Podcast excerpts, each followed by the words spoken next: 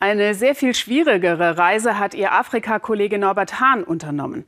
Die nordäthiopische Region Tigray ist Ort brutaler, von der Weltöffentlichkeit aber kaum wahrgenommener Kämpfe. Dort stehen sich Soldaten der äthiopischen Regierung und Kämpfer einer regionalen sogenannten Befreiungsfront gegenüber. Über Jahrzehnte kam die politische Elite Äthiopiens aus der nördlichen Provinz Tigray. Das hat sich unter der Regierung des Premierministers und Friedensnobelpreisträgers Abiy Ahmed geändert. Die Befreiungsfront Tigrays wollte diesen Machtverlust nicht hinnehmen und seither toben die Kämpfe.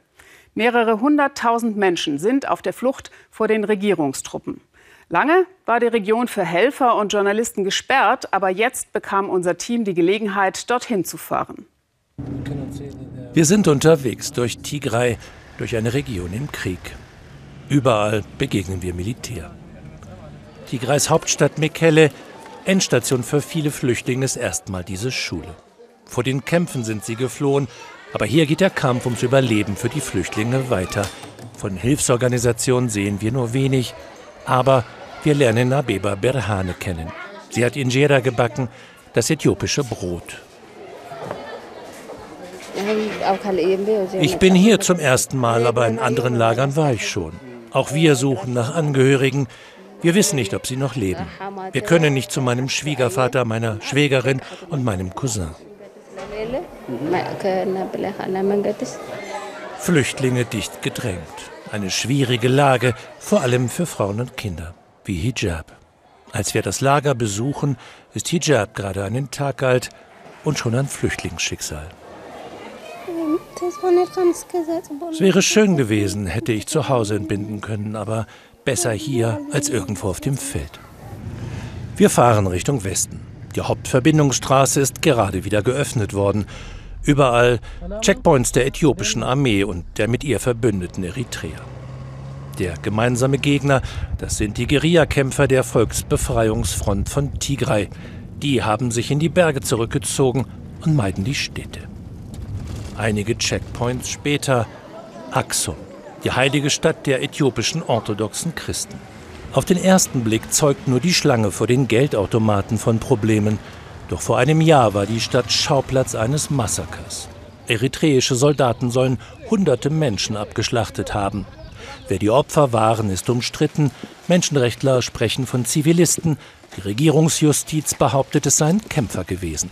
Ihre Gräber zeugen von der Bluttat. Jede Nummer steht für bis zu fünf Tote, erzählen sie uns hier. Wir sprechen mit einem Angehörigen, der seinen Bruder verloren hat. Er hat Angst vor Repressionen, will nicht erkannt werden. Er war nicht der Einzige. In jedem Haus haben sie Leute getötet. Ihn haben sie auf dem Heimweg umgebracht. Er hat ihnen nichts getan. Sie haben all die Zivilisten getötet als Vergeltung für die Kämpfe. Wir gehen zu dem Ort, an dem der Bruder starb nahe der berühmten Obelisken von Axum. Er wurde ermordet auf freiem Feld. Und dann brachten sie seinen Leichnam auf einem Karren. Wir werden es nie vergessen. Es hat sich tief in unsere Seele eingegraben. Er starb, ohne Trost zu bekommen.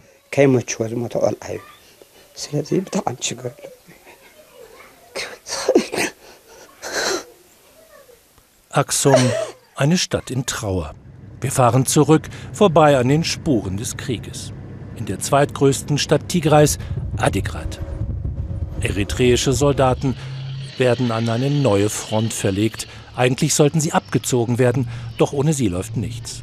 Wir können hier nur verdeckt filmen. Vor den eritreischen Soldaten haben hier alle Angst. Bauern wird verboten, ihre Felder zu bestellen. Wenn das Land hungert, dann hungert auch die Guerilla. Das scheint die Logik dahinter zu sein. Zurück in der Provinzhauptstadt Mekelle. Im Universitätskrankenhaus bleiben Verwundete mit Blutungen und Schusswunden an der Tagesordnung. Auch die Vergewaltigungen werden nicht weniger. Eine Krankenschwester erzählt uns, in den vergangenen vier Monaten hätten sie in ihrer kleinen Station 126 Fälle gehabt.